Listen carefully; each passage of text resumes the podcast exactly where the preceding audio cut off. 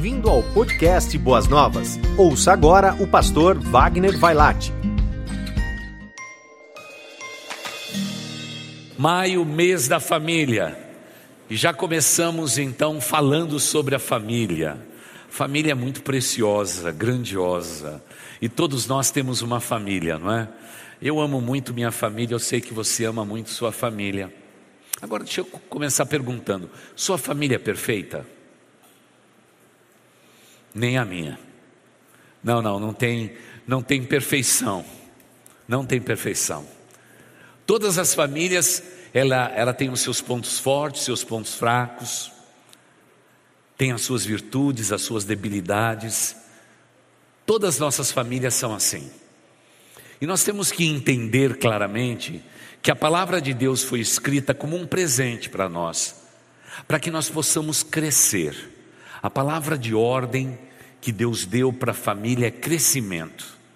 Nós começamos muitas vezes sozinhos, encontramos alguém para nos ajudar nessa caminhada, ficamos apaixonados. Alguns dizem que a gente fica meio abobalhado, não é? A gente se apaixona perdidamente, a gente escolhe essa pessoa e pronto, nos casamos. Estamos no altar para pedir a bênção de Deus e assim procedemos, e logo depois a vida começa. Juntar duas histórias, complexo. Juntar duas culturas, complexo. Juntar duas histórias familiares, complexo. Mas mais do que isso, juntar duas pessoas diferentes, complexo. Essa é a história da nossa vida. Deus parece que tem um prazer muito grande de trazer fortalecimento à nossa vida através de um princípio muito simples: as diferenças. Você percebe já que os opostos se atraem. Os opostos se atraem, não é? João Marcos, você é igualzinho à sua esposa? Fica os dois em pé, bonito do jeito que eles são. Iguais? Não. Bem diferentes, minha irmã. Bem diferentes, não é? Mas às vezes as pessoas dizem assim, não é? Como tenho liberdade com eles, isso é gente nossa há muito tempo. Às vezes a moça diz assim, pastor, mas por que, que tem que ser tão diferente? É para ser bom. Às vezes eles dizem para mim assim, pastor, a baixinha dá trabalho. Mas eu digo sempre para os grandões: compensa. Pode ter certeza que compensa. João, toda mulher baixinha é brava? Mais ou menos. Então você já passou no teste. Porque olha, a turma fala assim: pastor, a baixinha da minha vida, pastor, ela é brava, não é? Mas aí está a beleza do casamento. E eu estou usando vocês hoje para dizer o seguinte: Deus pega duas pessoas diferentes, de culturas diferentes, de famílias diferentes, como Deus pega o ferro e o fogo, elementos tão diferentes, e funde os dois e torna em aço puro. Assim é o casamento de vocês. E graças a Deus que vocês dois são bem obedientes. Eu disse que vocês sempre bonitos, que vocês deveriam se casar e disse: Olha, daqui a alguns anos traga os seus filhos para ser apresentados. Não é? E vocês cumpriram direitinho. Única coisa, João, é que você ficou em minoria naquele, naquela casa. Tem cachorrinho? Tem, é cachorra? Você ficou minoria mesmo, viu? Não tem jeito, João. Mas, João, se lembra que um dia, aqui nesta igreja, você encontrou essa princesa. E um dia você viu aquele moço, jogador de bola, e você disse: será que é ele? Será que é ele? O João disse assim: ah, pastor, ela é muito bonitinha, né? Eu falei: ela é muito bonitinha, conheço ela desde pequenininha. Ela é sempre bonitinha, uma princesa. E aí brinquei com ele dizendo: Se você acha que é muita areia para o seu caminhãozinho, faz três viagens e leva a moça. Ele levou e deu certo para a honra e para a glória de Deus. Vivam sempre assim e que Deus os abençoe. Quando nós olhamos para um casamento sólido, firme, ambos já passaram grandes lutas em suas vidas, mudanças drásticas, agora estão de volta aqui conosco. Irmãos, o casamento nunca foi e nunca será uma realização fácil. Mas a construção do casamento pode ser muito forte. E para isso, nós temos que entender que temos que celebrar as nossas diferenças dentro do casamento. Celebrar as nossas diferenças. Não tem nada de errado sermos diferentes, mas é isso que torna o casamento estável e sólido. Só não vale você olhar para a diferença e dizer: Pastor, acho que é diferente demais, não vai dar certo. Vai, não vai dar certo sim, pode ter certeza disso. Deus está orquestrando a beleza, a virtude do seu casamento. Mas eu gostaria de poder dizer que todos os casamentos hoje são felizes, mas não posso dizer isto. Porque há muitas pessoas que estão vivendo uma vida muito infeliz dentro do casamento. Mulheres que estão hoje vivendo infelicidades, homens que não estão completamente felizes dentro do casamento. Eu não estou falando da perfeição do relacionamento, eu estou falando de viver bem, virtuosamente o casamento. E talvez seja por isso que os nossos casamentos e as famílias em geral estão enfrentando Realmente a família cristã está enfrentando uma pressão tremenda. Talvez nunca em outra geração temos sido tão pressionados como nesta geração. Eu digo isso porque eu me casei há bastante tempo, há bastante tempo mesmo, 40 anos atrás, e, e eu consigo perceber o comportamento dos casais e das famílias. Fica muito nítido para mim que a luta agora ficou maior. Parece que temos uma luta muito mais forte. Parece que a vida, mesmo com toda a tecnologia que veio para facilitar, a, a, questão relacional, a questão do relacionamento hoje é uma questão difícil, difícil de se lidar. Não obstante tudo isso, a vida nos pressiona, temos que fazer tudo muito rápido, a vida passa muito rápido, e parece que tudo isso tem pressionado as famílias, e depois de um período como vivemos de pandemia, ficou muito claro para todos nós pastores que as nossas famílias elas estão correndo perigos. Muitas vezes na vida dos casais, por outras vezes na questão que um filho, uma filha deve de respeito aos seus pais, honrando-os. Outras vezes, são os pais que têm fortes atritos com os filhos, muitos filhos desanimados, chateados, aborrecidos de estar nesta ou naquela família. Vivemos um tempo atípico, muito difícil mesmo. E é por isso que nós precisamos do recurso da palavra do nosso Deus. A Bíblia nunca disse que o casamento seria fácil. A Bíblia nunca disse que a vida cristã seria fácil. A Bíblia nunca mentiu a respeito daquilo que é a vida cristã. Pelo que a gente pode ler no Novo Testamento, haverá realmente salvação, vida eterna, garantida pelo Deus, e o restante é luta e bastante luta. Parece que o caminho é bem estreito mesmo. E no que diz respeito à família, sem dúvida nenhuma, irmãos. Esse é um período em que nós temos testemunhado, testemunhado que as famílias vivem momentos difíceis. Hoje é difícil se casar. Casamento virou um acontecimento muito grande, muito grande. Hoje os jovens estão se casando mais tarde, porque dizem eles, pastor, é, nós precisamos trabalhar, precisamos nos formar, fazem bem. E, pastor, a gente tem que ter a nossa casa, nós temos que ter a nossa estabilidade e depois então a gente se casa. O casamento está acontecendo bem mais tarde do que acontecia nas décadas anteriores. Fora isso, o casamento em si, a cerimônia, é um negócio notável, irmãos. Notável, incrível. Os casamentos são muito complexos hoje. Tanto é que você tem que marcar um casamento para ter segurança três anos antes. Tem que ter a data. Tem que saber quem vai celebrar o casamento e o lugar onde você vai fazer o casamento. Porque hoje os jovens não querem mais casar no templo, eles querem se casar no buffet, na praia, não é?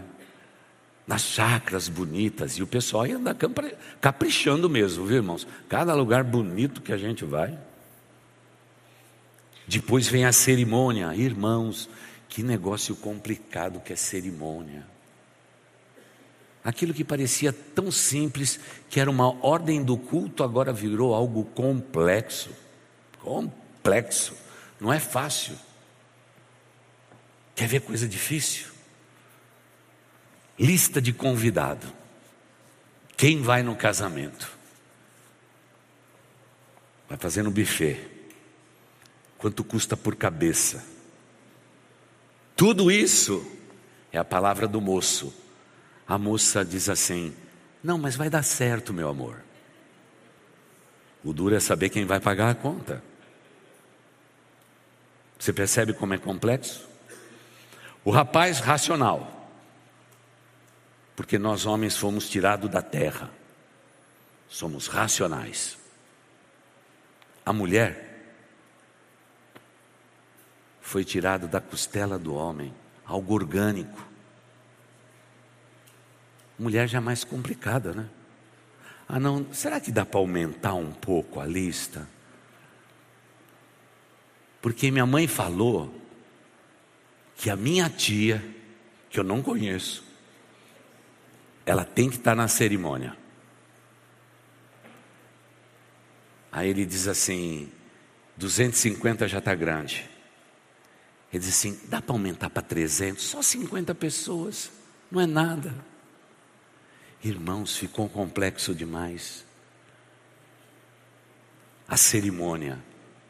A cerimônia a gente tinha que ter uma pianista no passado para tocar a música de entrada, de saída, da florista e etc. Agora, agora tem que ter violino. Dias atrás tinha até o violino desceu do teto. Eu ouvi a música, comecei a procurar, cadê o violinista? E procurei de um lado e procurei do outro, daqui a pouco ele desce.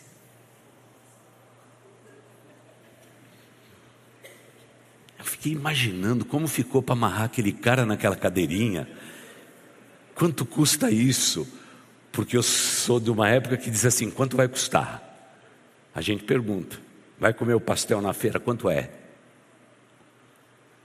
A gente não faz como a turma de hoje, não. Eu quero aquele ali, pode mandar, manda dois logo. Não, a gente queria saber o preço. Tudo tinha medida. Pois é, essa geração já foi embora. E nós estamos passando. E tudo ficou muito complexo. Muito complexo. A gente tem que ensaiar bem a cerimônia, porque senão a gente dá fora. É, a gente dá fora. Eu que sou pastor, eu fico lá meio tremendo, fico olhando para a ordem do culto e dizendo: o que, que vem agora? Tudo ficou complexo. Tudo por causa de um dia. Mas sabe o que eu acho engraçado? O que tinha grande valor no passado tem pouco valor no presente. No meu casamento, por exemplo, eu queria fazer questão só de uma coisa: de ter a minha família no altar e o pastor que eu e a Marta muito amávamos, um missionário americano fazendo o nosso casamento. Era isso que me bastava. Era isso que me bastava. E eu nunca vou me esquecer daquela pregação que ele fez para nós dois e para todos os presentes ali. Eu nunca vou me esquecer. Quantas e quantas vezes eu voltei no altar para refazer a minha vida, principalmente quando eu entristeci o coração da minha esposa.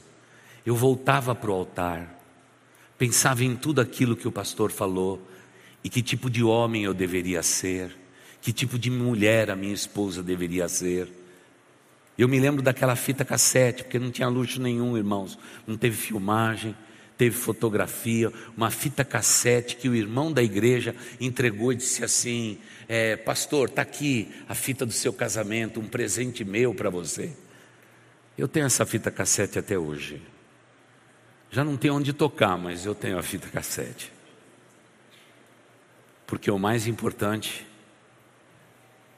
era a bênção compartilhada no altar e a bênção que eu receberia pelas mãos daquele pastor e das mãos estendidas dos meus pais. Isso nos daria força e seria um referencial na nossa vida para sempre. Hoje, irmãos, tudo isso foi substituído. Tanto é que o que menos os casais prestam atenção é na pregação, eles estão tão ansiosos, coitadinhos para que tudo naquele casamento saia certo, tudo quando combinado. E às vezes a gente tem surpresa. Surpresa de cinco anos atrás. A noiva mandou me chamar no carro. Eu fui até o carro. E ela disse para mim assim: Pastor, a flor que eu combinei e paguei não é a que está aí no santuário. Eu disse: O quê? Não é essa? Não, não é essa. Já vi a fotografia, não é, pastor. E eu falei assim: e como nós vamos fazer? Ai, pastor, eu queria entrar com as minhas flores. Eu falei, querida, você vai entrar com essas flores. Desculpa te desapontar, mas a gente não vai poder desmontar tudo isso e voltar aqui outro dia, menina. E ela falou assim: então é por isso que eu estou chorando, pastor. falei: vamos fazer a maquiagem de novo. A igreja tem um kit assim, ó, bem bonito. Lá dentro tem de tudo. Dá para costurar o vestido da noiva, dá para fazer a maquiagem, dá para fazer qualquer emergência. Você pensa que a gente vai lá para o casamento dessa turma sofisticada e vamos de qualquer jeito? De jeito nenhum. Eu sei que quem trabalha conosco no cerimonial vai rir, mas que tal daquela noiva que chegou e não tinha buquê? Você já imprensou? A culpa não é nossa. Irmãos, eu nunca fiz buquê na minha vida. E ela disse: Pastor, eu não tenho buquê. Falei: Minha filha, nós vamos agora dar um jeito nisso. E fomos lá, pegamos flor. Até uma senhora, quando eu fui pegar a flor do fundo, ela disse assim: Moço, não mexe aí, que a noiva vai ficar brava. Eu pensei comigo: a noiva já está brava.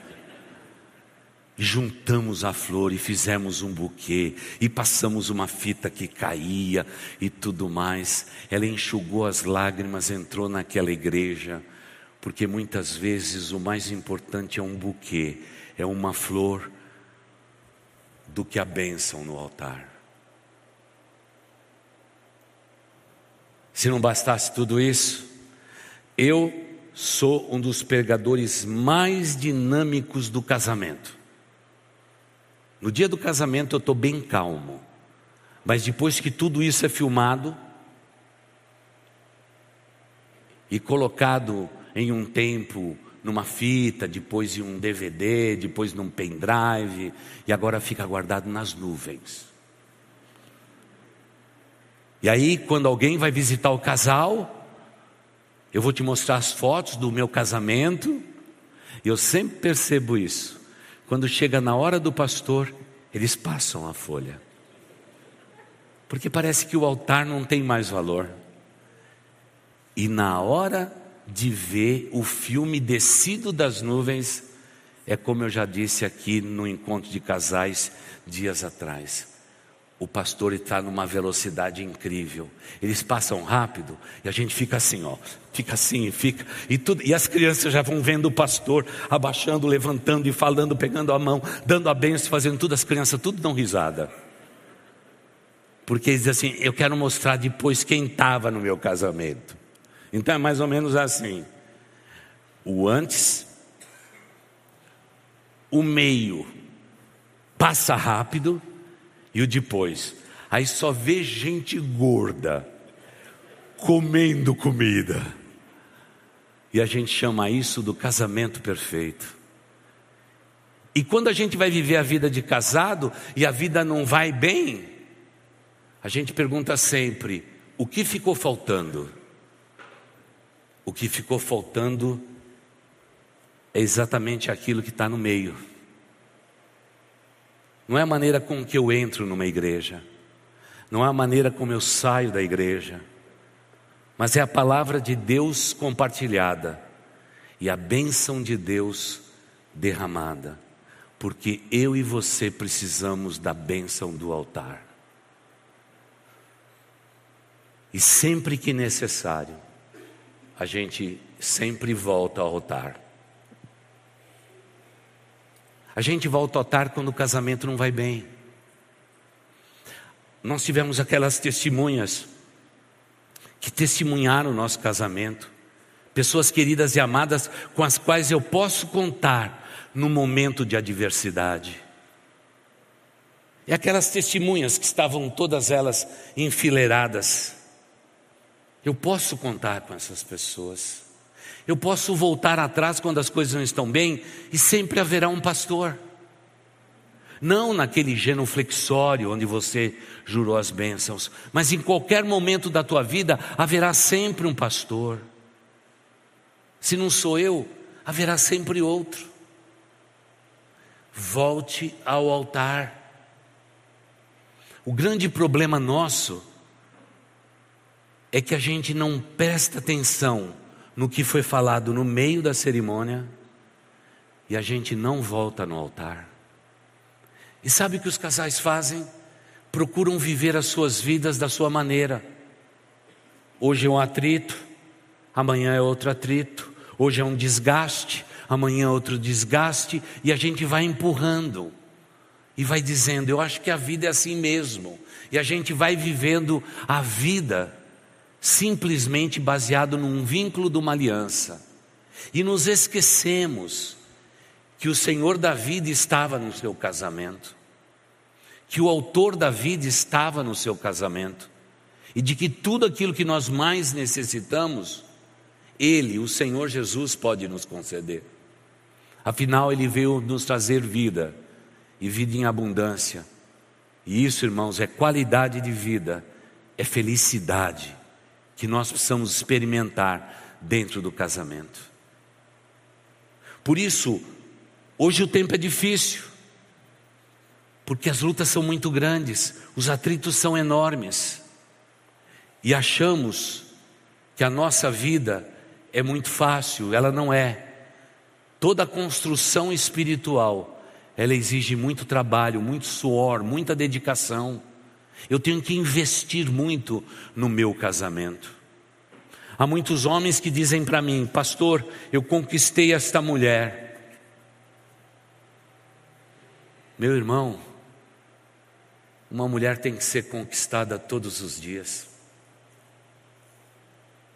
Triste é o homem que pensa que conquistou de uma vez por todas uma mulher. Uma mulher romanticamente precisa ser conquistada todos os dias. Você já conquistou a sua esposa hoje? Então vamos fazer um teste. Você disse para ela hoje: Eu te amo, meu amor.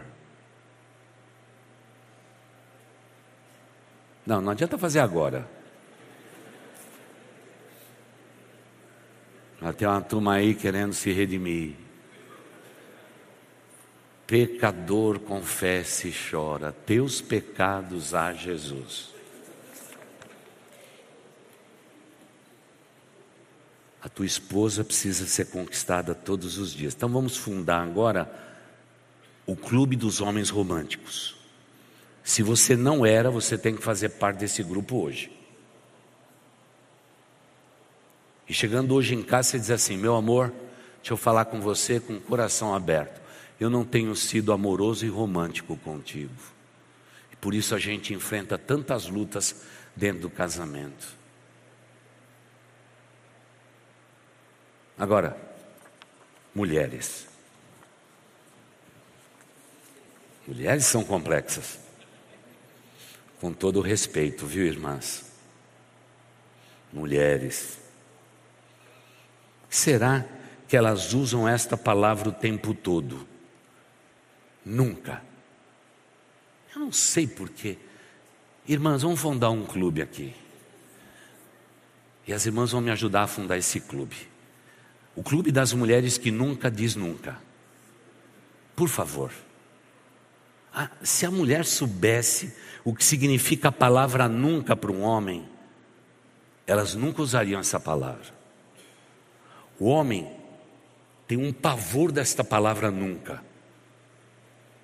Você nunca faz o que eu te peço. Você nunca é carinhoso. Você nunca, você nunca, você nunca, o sujeito diz, eu sou a própria incompetência. Porque nunca para o homem é assim, eu não fiz no passado, não faço no presente e não farei no futuro. Esse é o poder de uma palavra. Eu sei que vocês ficaram contentes quando eu disse que uma mulher precisa ser conquistada todos os dias, não é? Então, minhas irmãs, um novo clube para vocês, das mulheres que nunca dizem nunca. E, e veja, eu só estou falando pequenas coisas, eu não estou falando as mais complexas. Talvez seja por isso que hoje nós lutamos com tanta dificuldade, de toda ordem dentro do casamento. Olha as coisas que eu mencionei aqui, ó. Desemprego. Irmãos, o desemprego é uma realidade nos dias atuais. Isso é muito sério. Imagina um homem desempregado. Que luta. Que luta que é essa? O homem que foi ensinado desde pequenininho, quando ganhou o primeiro carrinho, ele quer dirigir coisas. Ele quer ser provedor. Mas por uma razão de momento, o desemprego hoje é algo tão sério dentro das famílias. Eu sei que hoje homem e mulher trabalham, a luta é muito grande. Mas hoje o número de homens desempregados aumentou, é, aumentou surpreendentemente no nosso país. Hoje se diz que as mulheres têm mais oportunidades de trabalho do que um homem, porque as mulheres se sujeitam a fazer o que tiver para fazer, e segundo lugar da pesquisa, elas aceitam às vezes até um pequeno salário para começar. Enquanto que um homem provedor não quer perder o seu status. É o que dizem. Conflitos tem sido a marca de tantos casamentos.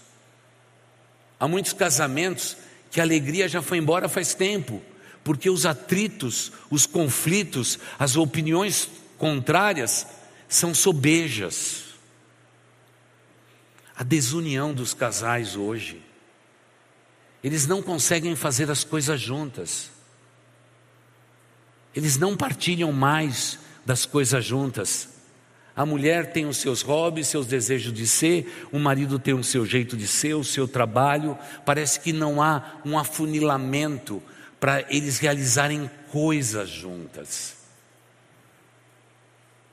A família está vivendo esse momento de desagregação. Cada um está no seu canto hoje. Os filhos num canto, marido no outro canto, mulher no outro canto.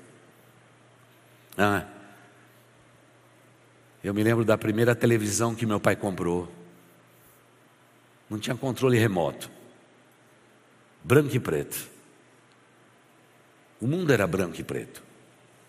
Não, o mundo era colorido, mas a televisão era branca e preta. Irmãos, que alegria sentar todo mundo junto e diz: vamos assistir hoje um programa. Família inteira para assistir o programa. E ainda vinha uns penetra. Os vizinhos que não tinham televisão. E já trazia pipoca, trazia tudo. E eram bem-vindos. E, e aproveitando bem-vindo, qual foi a última vez que você recebeu um amigo na sua casa? Irmãos, hoje a gente não convida ninguém para ir em casa. A gente tem medo de visita. A gente tem medo de visita. Sabe por quê? Porque parece que alguém vai invadir a nossa privacidade como éramos felizes lá no passado, quando tínhamos prazer enorme de receber a todos. Hoje as mulheres dizem, pastor, o, sofá tem que estar no lugar, tem que ter tapete, tem que ter um monte de coisa. Irmãos, não tem que ter quase nada, viu? Só ter comida no prato, um pedaço de pizza, tá bom para visita. Já dá para fazer festa. Hoje, família está dividida por influências ideológicas, políticas, além da própria questão da sobrevivência. Que tempo difícil que nós estamos vivendo. Que tempo difícil. Mas, como eu disse a princípio, Deus nunca disse que seria fácil. E o que Deus fala é que a luta é muito grande. Veja comigo o que diz Efésios 6, os versículos de 10 a 18. E por favor, não estou usando esse texto como um pretexto, é proposital toda essa grande introdução. O apóstolo Paulo, falando da vida, falando do mundo, falando de potestades, falando de carne, falando de humanidade, falando de coisas espirituais, a partir do verso 10, Efésios 6 nos diz assim: Finalmente, fortaleçam-se no Senhor e no seu forte poder, vistam toda a armadura de Deus, para poderem ficar firmes contra as ciladas do diabo, pois a nossa luta não é contra pessoas, Guarde isso no seu coração. Nossa luta não é contra pessoas, não é contra um cônjuge, não é contra os filhos, não é contra os pais. A nossa luta não é esta, mas contra os poderes e autoridades, contra os dominadores deste mundo de trevas, contra as forças espirituais do mal nas regiões celestiais. Por isto, vistam toda a armadura de Deus, para que possam resistir no dia mal e permanecer inabaláveis, depois de terem feito tudo. Assim mantenham-se firmes, cingindo com o cinto da verdade, vestida a coraça da justiça e tendo os pés calçados com a prontidão do evangelho da paz. Além disso, usem o escudo da fé, com o qual vocês poderão apagar todas as setas inflamadas do maligno. Use o capacete da salvação e a espada do espírito, que é a palavra de Deus. Orem no espírito em todas as ocasiões repito, em todas as ocasiões, com toda oração e súplica, tendo isto em mente, estejam atentos e perseverem na oração por todos os santos. Amém. Irmãos, a instituição casamento é uma batalha, é uma luta, uma luta feroz, atroz Hoje mesmo, enquanto estamos aqui, muitos casais estão enfrentando todas as investidas do diabo contra eles. Sem dúvida nenhuma, as posições que tomamos e as decisões que tomamos talvez tenham trazido para dentro do nosso casamento lutas e lutas grandes.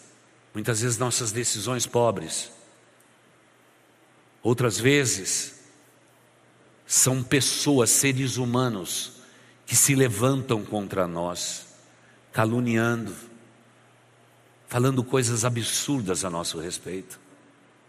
E isso traz a batalha, a luta que é grande sobre nós. Mas o apóstolo Paulo diz assim, queridos, não desconsidere que o inferno, os poderes das trevas, queira destruir o lar de vocês.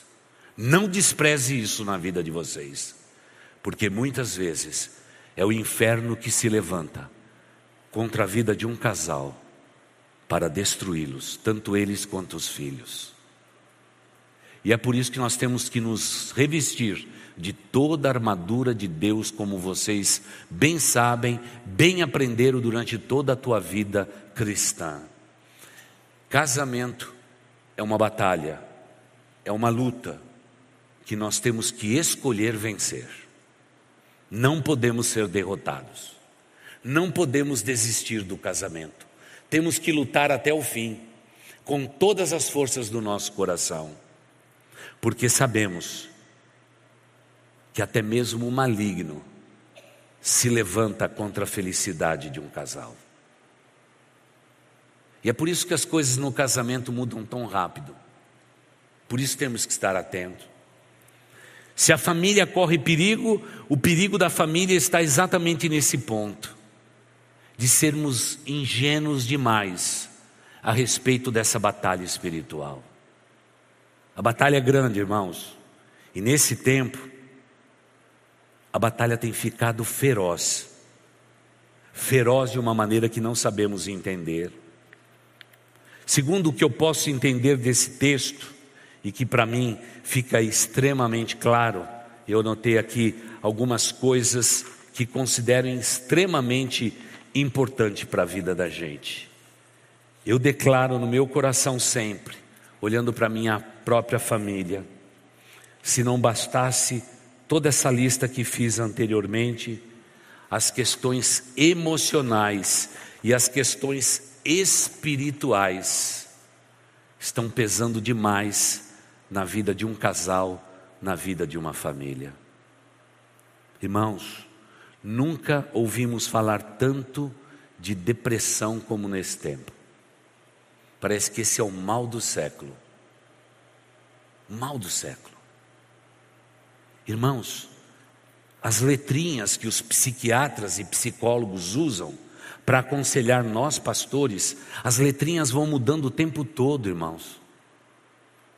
Eles vão pegando síndromes das mais variadas e tornando em letrinhas para dizer: não se esqueça disso, não se esqueça disso, pastor, não se esqueça disso.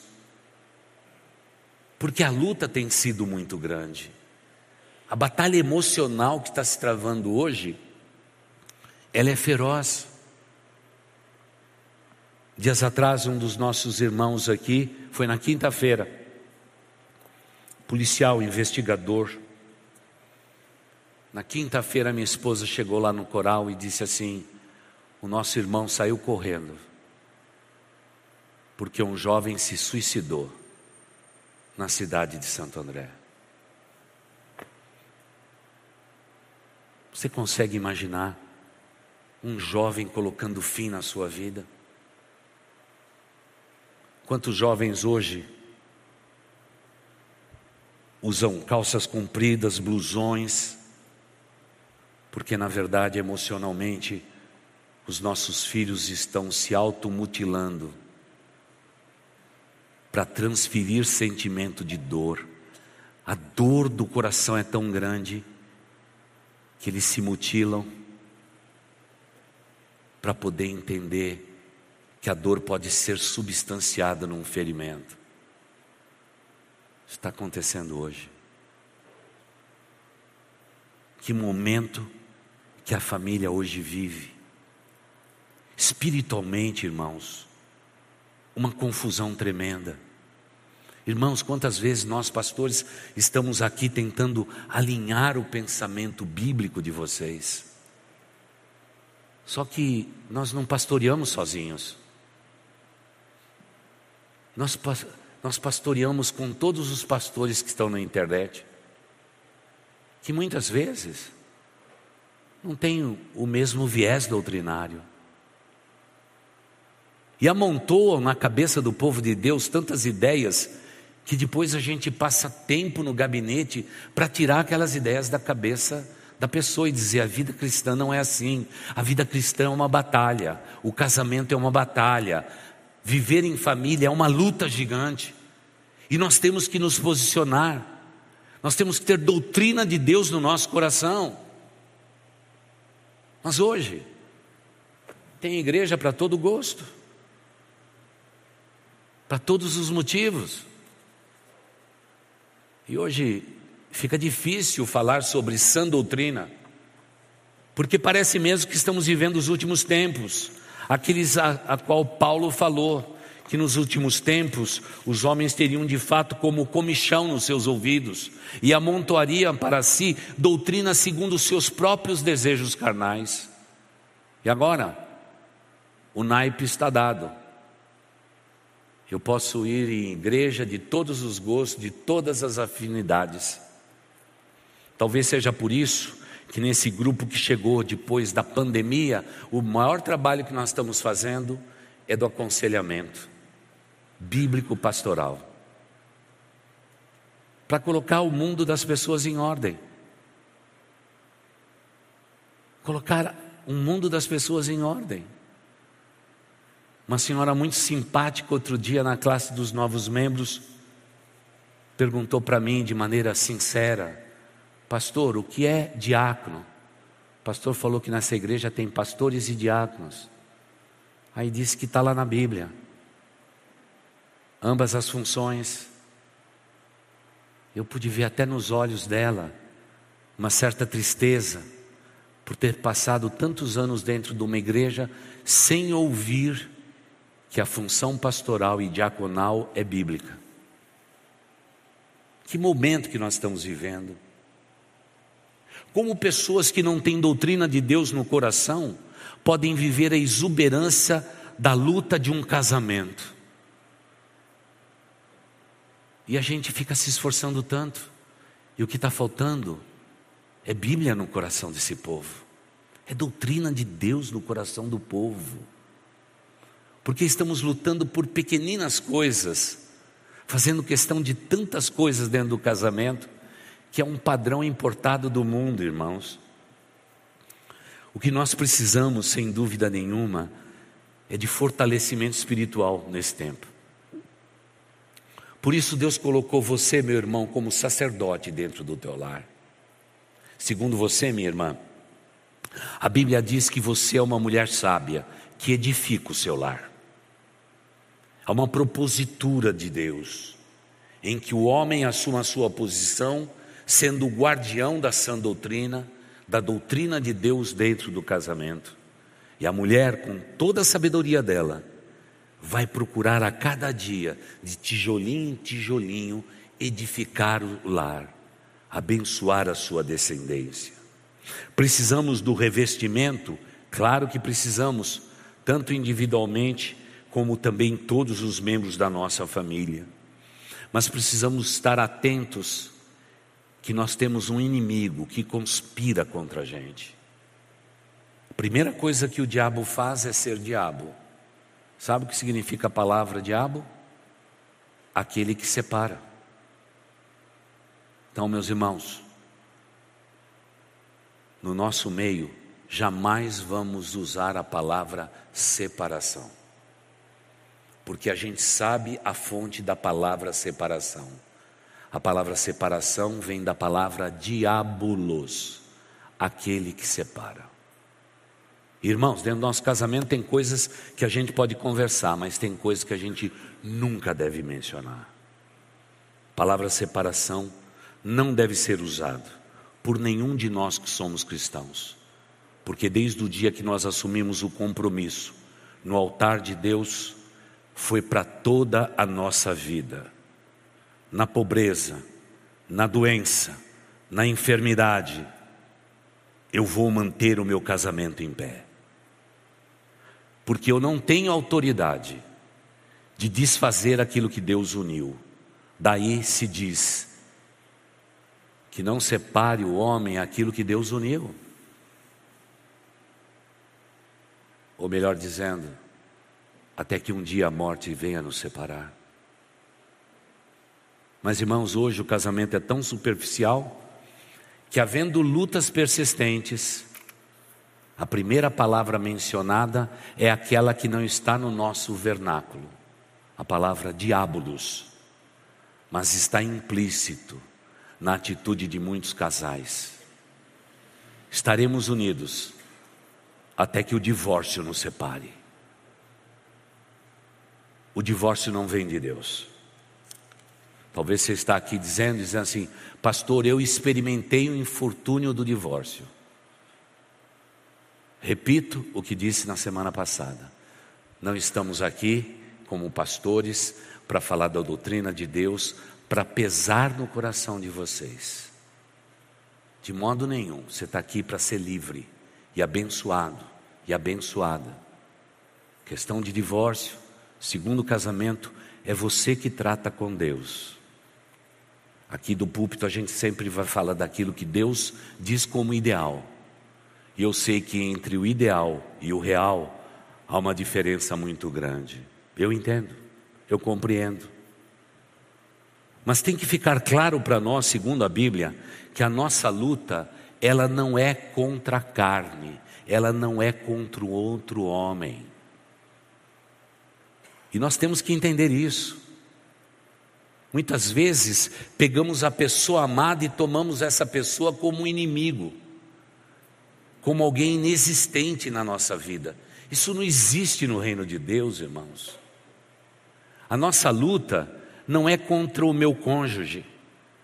A luta da minha vida não é contra os meus filhos. Não é luta contra os pais, a nossa luta não é pessoal, a nossa luta é sobrenatural, é contra hostes, é contra potestades, é contra príncipe das trevas. Essa é a luta que nós temos que viver, e essa luta é feroz. É por isso que nós temos que resguardar a nossa vida debaixo de muita oração, de dependência de Deus. Temos que investir na nossa vida, investir no nosso casamento.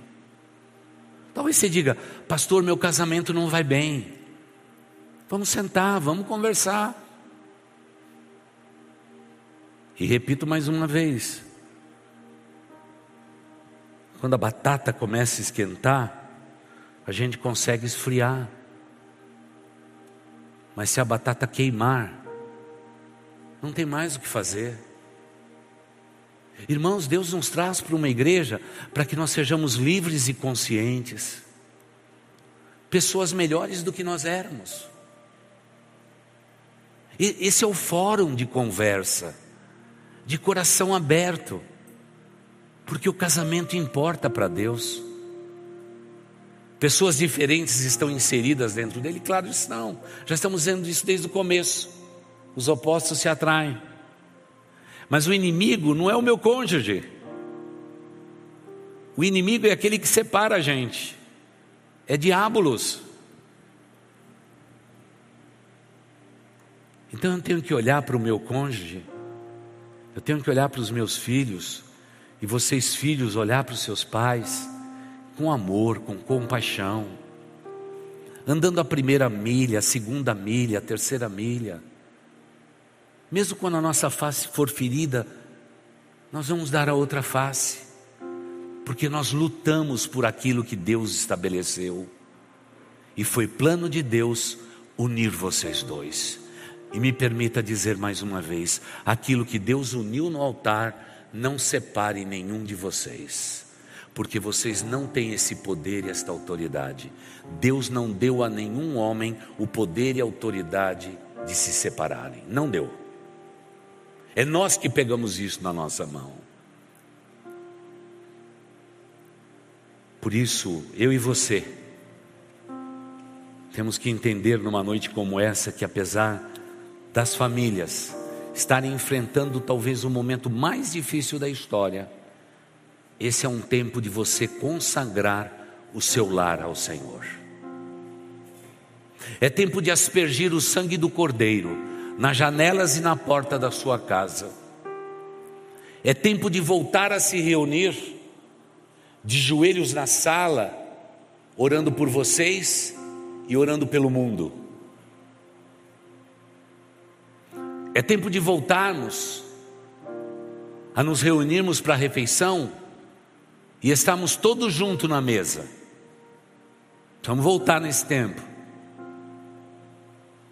E você, mulher sábia, que edifica o seu lar, você, homem sacerdote, vocês vão pegar a palavra de Deus e vão ler a palavra de Deus para dizer para a sua descendência que a palavra de Deus tem a primazia do lar de vocês.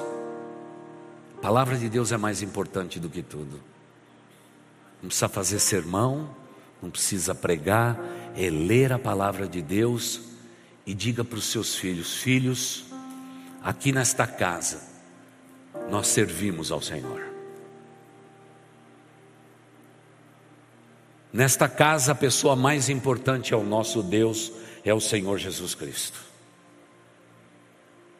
E na pessoa de Jesus Cristo, nós resolvemos todas as nossas lutas. Diga isso à sua descendência. Assuma a posição. E depois disso, ore a Deus. Mas ore a Deus com autoridade. Autoridade dada pelo Espírito Santo de Deus. Diga até para potestades ouvir. Eu e a minha casa serviremos o Deus Altíssimo. Nós já tomamos essa resolução. Esta casa pertence ao Senhor Jesus. Todos que habitam aqui pertencem ao Senhor Jesus. Tudo é do Senhor Jesus dentro do meu lar. É posição assumida. Por favor, meu irmão, minha irmã, acabe com essa timidez porque muitos de nós estamos brincando de vida cristã e o resultado é devastador. E nós temos visto o estrago que o inimigo das nossas almas tem feito na vida de muitos de vocês.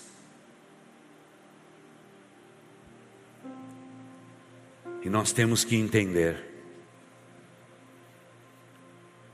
que o nosso lar é um lar que tem que ser consagrado a Deus. Tragam seus filhos para a igreja. Não fiquem em casa. Não fique em casa. Traga para a igreja. Carregue os seus filhos para a igreja. Ensine-os a amar a igreja do Senhor Jesus Cristo. Isso é uma defesa para o teu lar. E ensino isso desde pequenininhos. Eu tenho certeza que você vai ser abençoado na criação dos seus filhos. Eu não estou falando de ativismo religioso. Eu estou falando de pegar os nossos corpos e oferecer a cada domingo como sacrifício vivo e santo e agradável a Deus, que é o nosso culto racional. Para que só depois disso possamos experimentar qual seja a boa, perfeita e agradável vontade de Deus para a nossa vida. Pratique isso na sua vida. Não é complicado, não. Não é complicado. E concluo dizendo que hoje cedo uma criança veio no colo do pai e ele disse assim: Pastor, tudo é novo lá na minha casa. Ele se converteu aqui, a família inteira, numa noite de domingo, o ano passado, em outubro. E diz assim, pastor, não tem sido fácil, viu, a vida cristã. Sabe por quê, pastor? Ao longo da vida nós adquirimos hábitos errados.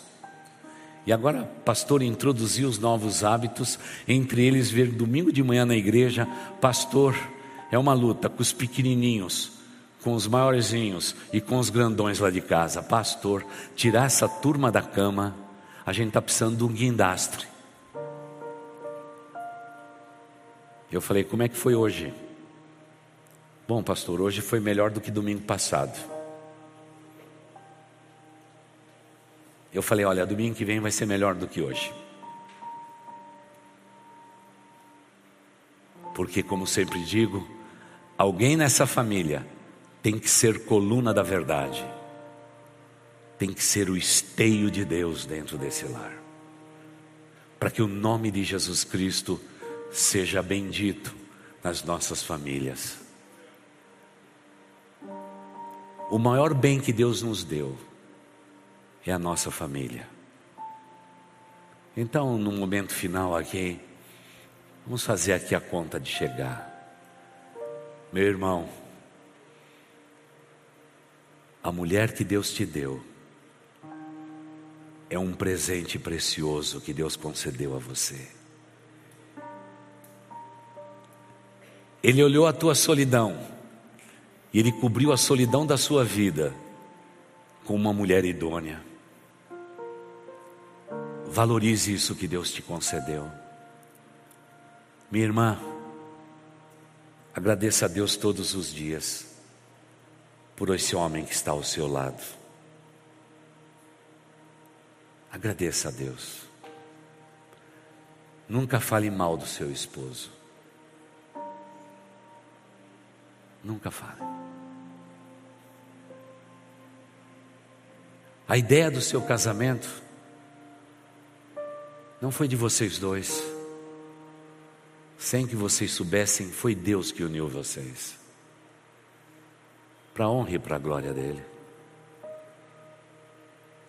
Gerar filhos, que privilégio que Deus nos concede. Se hoje é dia das mães, mulheres, vocês são co-criadoras para gerar vidas, como Deus é o doador da vida. Que privilégio. Meu irmão, ser chamado de pai. Você, minha irmã, ser chamado desse doce nome mãe, são privilégios que Deus nos concede. Desfrute disto, por favor. Desfrute disto. Filhos, a maior honra que você pode ter sobre a sua vida são os seus pais. Seus pais são fonte de bênçãos sobre a sua vida e também sobre a sua descendência sobre a face da terra. Aproveite isso que Deus te deu, isso é um privilégio. Pais, por favor, amem os seus filhos em todas as circunstâncias. Nós somos pais para quando os nossos filhos acertarem e para quando os nossos filhos errarem. Somos pais para todas as circunstâncias da nossa vida. E por favor, igreja, que neste mês da família possamos abrir o nosso coração para entendermos que, mesmo que a família corra perigo, nós temos toda a proteção debaixo da mão do nosso Deus. Não corra para o mundo, corra para Deus. E como dissemos domingo passado, ele é o nosso refúgio. Ele é o lugar da nossa habitação. A gente faz morada em Deus. E quando isso acontece, talvez você diga para mim, pastor, eu ainda não tenho uma família perfeita. Talvez não teremos. Mas nós temos que ter uma família feliz, na medida do possível. Feliz. Porque a vida passa rápido, irmãos. E a maioria das pessoas idosas com quem conversamos, principalmente com os viúvos e as viúvas, sabe o que eles dizem para mim? Pastor, eu deveria ter acertado mais. Eu errei bastante. Mas por que será que a gente tem que ficar lá no extremo da vida? Desfrutando da velhice para reconhecer que a gente podia ter acertado mais se hoje, nesse domingo do Dia das Mães, você pode dizer para o seu Deus: Senhor, eu quero acertar mais. Eu quero fazer essa mulher feliz. Eu quero fazer este homem feliz. Eu quero fazer do meu lar um lugar feliz. Eu quero fazer da nossa família uma família muito mais feliz. É só tomar a resolução. E por favor, não deixe para outro dia, comece agora. Porque, segundo os estudiosos, se nós demorarmos uma semana para colocar em prática uma resolução, provavelmente não colocaremos esta resolução em ação. Então temos poucos dias para fazer tudo isto. Mas eu encontro na Bíblia motivos para dizer: eu escolho ser feliz. Ao lado da minha esposa, dos meus filhos e dos meus netos. Eu escolho ser feliz. Que essa possa ser a escolha do nosso coração para a glória de Deus Pai. Que Deus abençoe cada família aqui representada. Mesmo que você esteja sozinho ou sozinha, que Deus abençoe a sua vida. Não feche portas, abra janelas de possibilidades. Deus está olhando a tua solidão, Ele te ama e quer te abençoar. Creia nisso, porque quando nós decidimos ser felizes, a felicidade vem ao nosso encontro. Se você escolher qualquer outra coisa, talvez é isso que você vai receber. Escolha ser feliz, porque o nosso Deus é o doador da felicidade. E se você não percebeu ainda, Ele está aqui, passeando por esses corredores e convidando a todos: filho, filha, eu quero o teu bem. Eu tenho um plano de bênçãos para vocês. Eu não quero que nenhum plano meu venha afligir o coração de vocês, mas os planos que eu tenho é de lhe dar vitória e felicidade. Filho, filha, viva os meus planos. E vamos dizer nesta noite, Espírito Santo de Deus, passeie por esses corredores e faça o que o Senhor deseja fazer. Mas por favor, Espírito Santo de Deus, olhe para cada lar aqui representado e tenha misericórdia de nós. Amém. Você ouviu o podcast Boas Novas? Venha conhecer a nossa igreja. Estamos localizados na rua Marechal Malé 611, Parque de Vila Prudente, São Paulo. Esperamos por você!